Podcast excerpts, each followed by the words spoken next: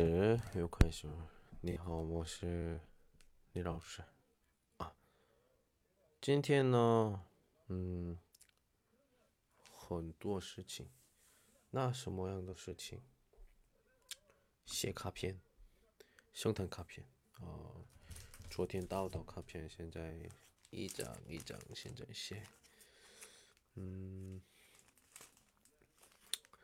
有的人呢。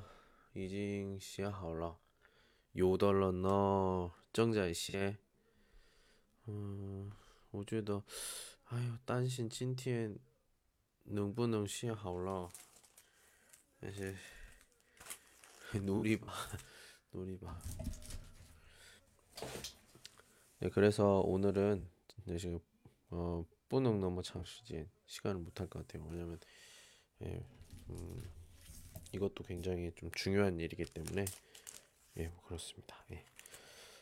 아무튼 한국어로 좀 많이 좀 해볼게요. 오늘은 좀 불만이 좀 많은 날이라서 답답합니다. 답답해요. 답답하다. 뭐가 이게 답답하냐? 하, 이런 얘기 좀 해야 돼. 참 부끄럽다라는 생각이 들어요. 제가 요즘에 학생 대학교 면접을 도와주고 있습니다. 예, 수업을 한다는 얘기죠. 이제 10일 남았어요. 오늘이 8일이고 18일에 그 면접을 보게 되는데 오늘 안 학생이 있어요. 신청을 신청을 아 기분이 되게 안 좋네요. 신청을 안 했다고 합니다. 그럼 무슨 말이에요? 면접을 볼 수가 없다는 거죠. 아니 등록이 안 돼 있는데 무슨 그러면 지금까지 했던 거의 한 달 되는 그 시간은 다 시간 낭비한 거예요. 이 친구는 차비도 날리고 뭐도 날리고 다 이건 진짜 어떻게 해야 될지 모르겠어요. 그러면서 하는 말이 참 가관입니다. 왜 내가 막 화를 냈어? 왜 이, 이렇게 된 거냐 물어보니까 담당하는 사람 하는 말이 이 친구는 한 번 봐서 떨어져서 다시 보면 이 사람들이 알아보고 아, 이 사람 뭐 떨어질 거다 뭐 이렇게 생각한다 뭐 이런 얘기를 하는 거예요. 뭐 말도 안 되는 소리지. 그냥 자기가 그 그냥 잊어버렸다고 미안하다고 이렇게 하면 되는 건데 역시 예, 제가 아는 사람도 9년 동안 아는 사람인데 그런 건 사과를 안 하죠. 왜? 이미 산동 사람이니까. 제가 저번에도 얘기했던 것처럼 산동 사람은 산, 특히나 산동 남자는 어디에 쓸 수가 없어요. 진짜로 쓸 수가 없어. 음, 뭐 대놓고 얘기해서 아이 낳을 때 빼고는 쓸 데가 없는 것 같습니다. 남자가 아니야. 산동 남자는 남자가 아니야. 저는 이렇게 생각해요. 배신 잘하고 어, 책임감 없고 어, 큰 소리만 치고 예, 이런 이런 것들. 9년 동안 있으면서 제 주변에 있는 사람만 그런가요? 아니요. 많이 봤어요. 제가 사람 만나는 일인데요. 선생님인데 가장들도 만나봤고요. 학생들도 만나봤고요. 예, 뭐 가정 방문을 해서 가정에서의 어떤 뭐 이런 돌아가는 이런 것도 봤고요. 싸움은 산동 여자가 잘하고 그리고 산동 남자는 쓸 데가 없다. 예, 이런 말 안 하려고 했는데 오늘 확실히 알았어요. 뭐 어떻게 씁니까? 천성이 그런데 제가 저번 시간에도 조금 산동 남자에 대해서 좀 안 좋게 얘기한 것 같아서 좀 음, 녹음을 지우고 뭐 그랬는데 내가 봤을 때는 제 생각이 맞는 것 같아요. 제 생각이 맞는 것 같습니다.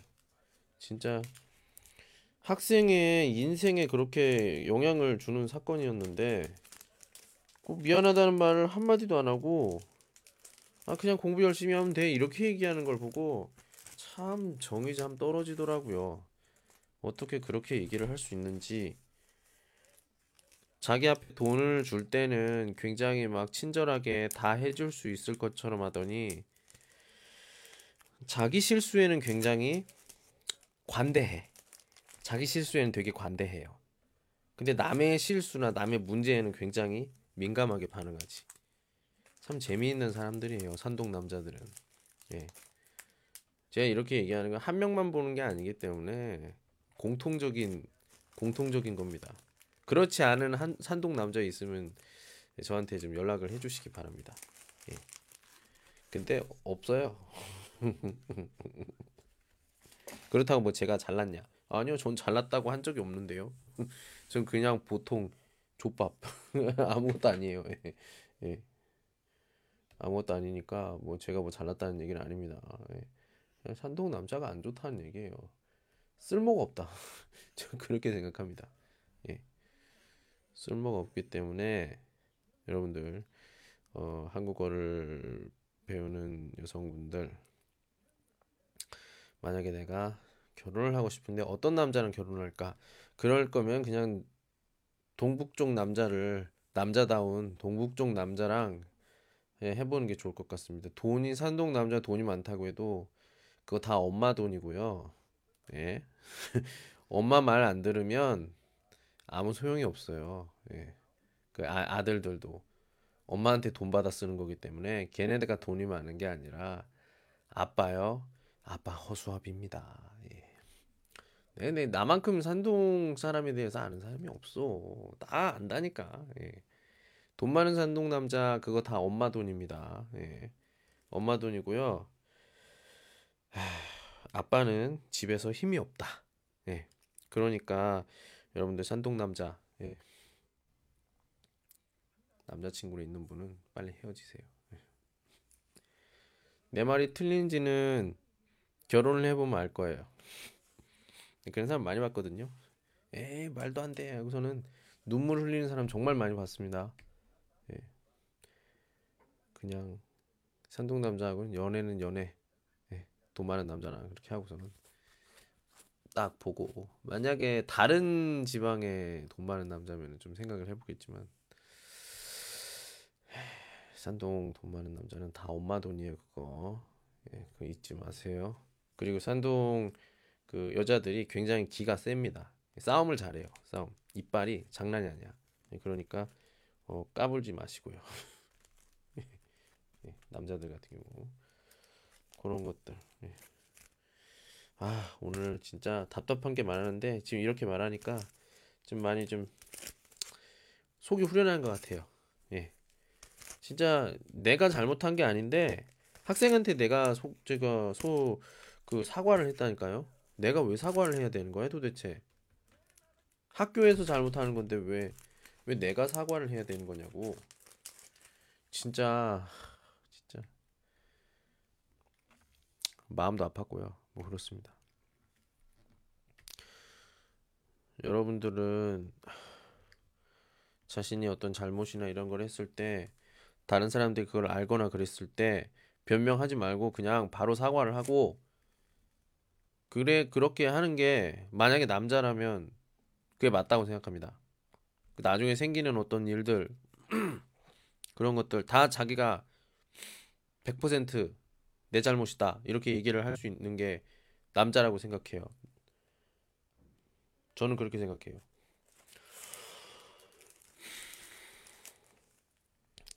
말이 많다. 변명이 많다. 예. 분명히 다음에는 뭐 그런 일이 없을 거예요. 이런 말을 했어요. 예. 다음 다음에는 당연히 없어야지. 그 당연한 거 아니에요? 다음에도 이런 일이 있으면 그냥 죽어야죠. 사람이 인생과 관련돼 있는 건데 대학교인데 저는 이렇게 욕을 해도 된, 욕, 욕이라고 해야 되나요? 이렇게 안 좋은 말을 해도 된다고 생각해요. 충분히 이런 말을 욕을 얻어먹어도 충분한 사람들이라고 생각해요. 제가 정말 마음이 아팠어요. 정말 마음이 아팠어요. 지금도 되게 마음이 아파요. 그 누구도 잘못했다는 말을 하지 않아. 분명히 잘못을 한 사람이 있는데 진짜 잘못한 사람이 있는데 그 사람은 자기가 잘못했다고 하지 않아.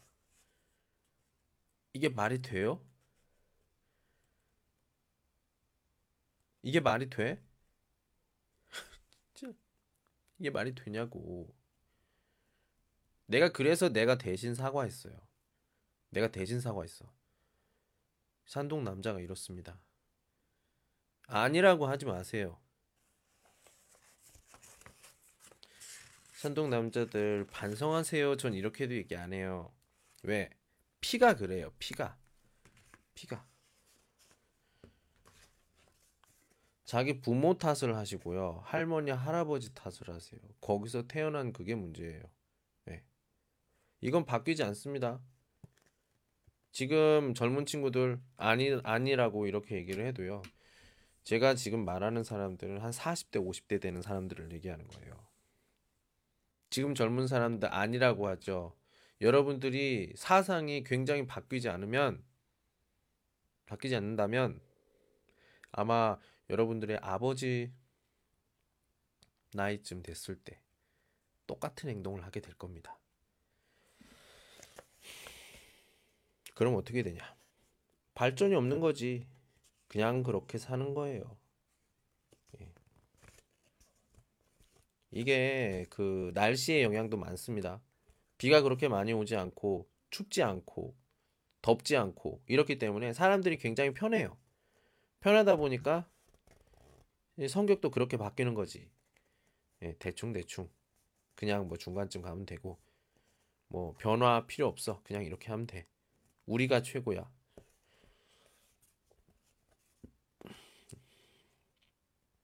오르막이 있으면 내리막이 있고요.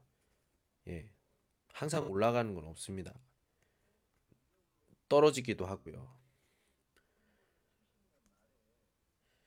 항상 자기가 잘났다고 생각하는 이런 사람들 언젠가 떨어지게 될 텐데요. 자기도 알고 있을 거야. 자기가 되게 잘못했다는 거. 되게 미안해 한다는 거. 근데 그런 게 없잖아.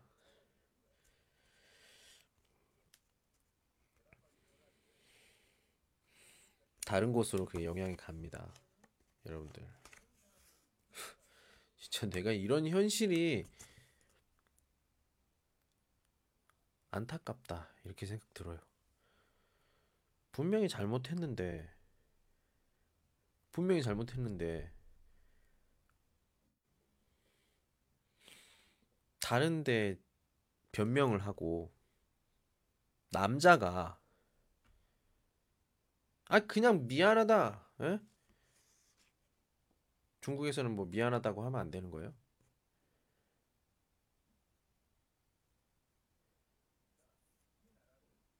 제 중국에 9년 동안 이렇게 있으면서 느낀 거는 진심으로 미안하다 이렇게 하는 사람 이렇게 말하는 사람 본 적이 없어요. 사실. 좀 이게 안 좋은 소리 뭐 이렇게 생각을 해볼 수도 있는데 이게 사실이야. 나는요 그래요. 족밥이어서 그런지 모르겠는데 잘못한 일이나 이런 거 있으면은 내가 잘못했다고 얘기를 해요. 100%내 잘못이다 이렇게 얘기를 해요.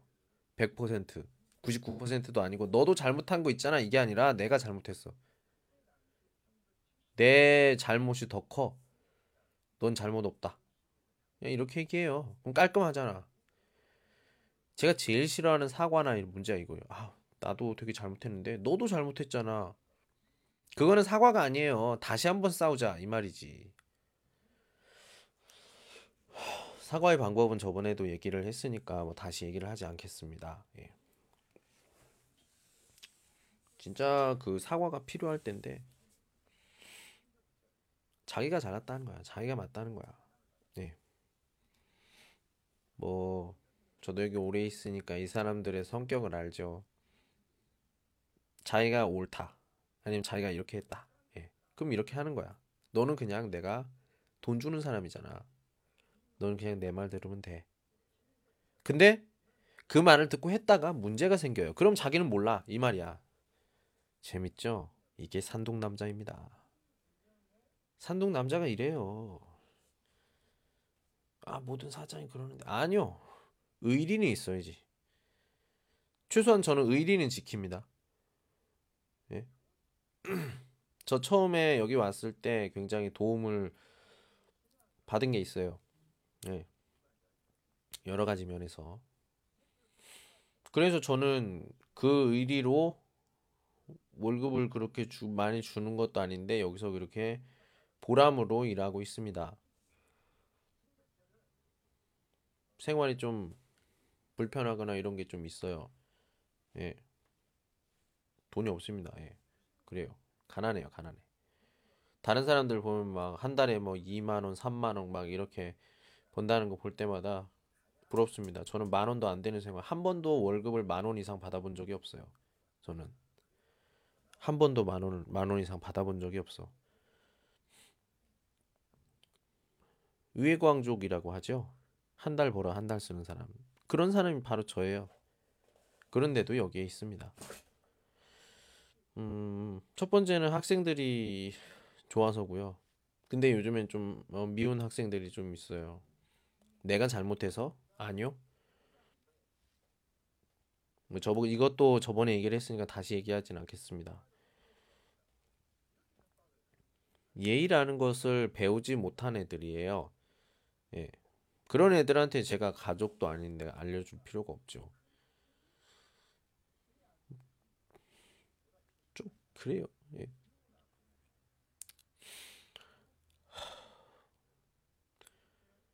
그 학생이 진짜 얼마나 마음이 아플까 그 생각을 합니다. 한 달 동안 정말 열심히 지금 우리 연습하고 읽고 문제 풀고 그랬거든요. 근데 그 사람 이미 그걸 알고 있었다는 거잖아. 10일 남은 지금 그런 얘기를 해요. 그런데 누구도 책임을 지는 사람이 없어. 내가 사과했습니다. 제가 항상 아이들한테 하는 말이 있어요. 니들이 유학을 가는 거기 때문에 물론 중계나 이런 곳에서 도와주긴 하지만 주도적으로 네가 너희들이 가고 싶은 학교와 이런 것들을 잘 선택을 해서 얘기를 해야지 그 사람들이 추천한다고 거기로 가는 게 아니다. 학교는 네가 가지 그 사람들이 가는 게 아니잖아.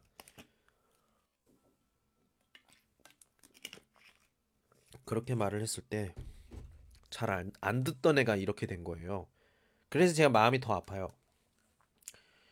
제 말을 좀 잘 듣고 그 담당하는 사람한테 더 귀찮게 많이 물어보고 했으면 그 사람이 그걸 관 신경을 써서 더 잘했을 거 아니에요.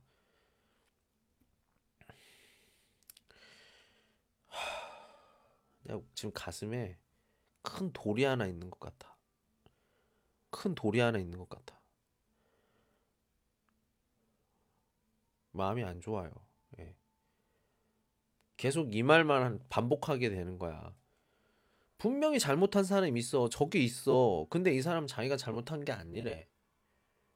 근데 내가 봤을 때 확실해. 이 사람이야. 근데 아니래. 다른 사람이래. 그래서 다른 사람이냐고 다른 사람한테 물어보니까 그 사람은 그런 사람들은 그런 잘못을 안 한다. 이렇게 얘기를 해. 그럼 그 사람 잘못이지. 처음에 얘기했던. 근데 자기는 아니래. 참나 산동 사람 밑에서 일하지만 진짜 산동 사람 믿으면 안 됩니다, 여러분들. 예? 그러니까 산동 남자 중에서 돈 많은 사람 아까 얘기했던 것처럼 그 돈은요 다 엄마 거야. 엄마 거니까 만약에 자기가 사업을 해가지고 있는 이런 사람들도 좀 조심해야 되긴 하지만 아무튼 집에 돈이 많다. 그래서 뭐 자기 자기 근데 그거는 엄마가 아들 하라고 하는 거지. 이게 뭐 여자친구나 이렇게 주라고 이렇게 하는 게 아니에요. 그래서 만약에 딱 결혼을 해. 아, 돈이 많지. 겉으로 보이는 건 되게 행복해 보여. 그런데 돈을 줄 때 부인에게 돈을 줄 때 이런 얘기를 해. 이거는 우리 우리 아들 뭐 사주고 이거는 우리 아들 뭐 사주고 이거는 우리 아들 뭐 사주고 그 다음에 남은 돈 네가 알아서 해. 이렇게. 그러니까 이 돈은 자기 돈이 아니 그네 돈이 아니라는 거야. 나의 아들을 위한 돈이라는 거지. 그런 가족입니다. 예. 그러니까 돈 많은데 산동 쪽은 좀 별로다. 예. 아주 큰 반감을 가지고 있어요. 그런 가정에서도 좀 생활을 해봤고 그런 사람들과도 교류를 많이 해봤고 그리고 그런 사람과도 지금 일을 하고 있고 그렇기 때문에 저는 단언합니다. 이래요. 그냥 이래. 바뀔 수가 없고 바뀔 일도 없고 예. 아, 진짜 오늘 마음이 너무 아파요, 지금. 제가 초급부 초급이 아니죠. 그, 그 학생은 좀 수준이 돼서 온 거니까. 근데 그 친구가 그런 일을 겪으니까 제가 아, 마음이 너무 아픕니다. 예, 마음이 너무 아파서 아, 지금 좀 쉬든지 해야겠어요. 지금 심장이 좀 너무 아파가지고 계속 계속 이상한 얘기만 해서 예, 미안합니다. 내일 내일 좀 재밌는 걸로 많이 준비해서 하도록 하겠습니다. 예, 오늘 여기까지 할게요.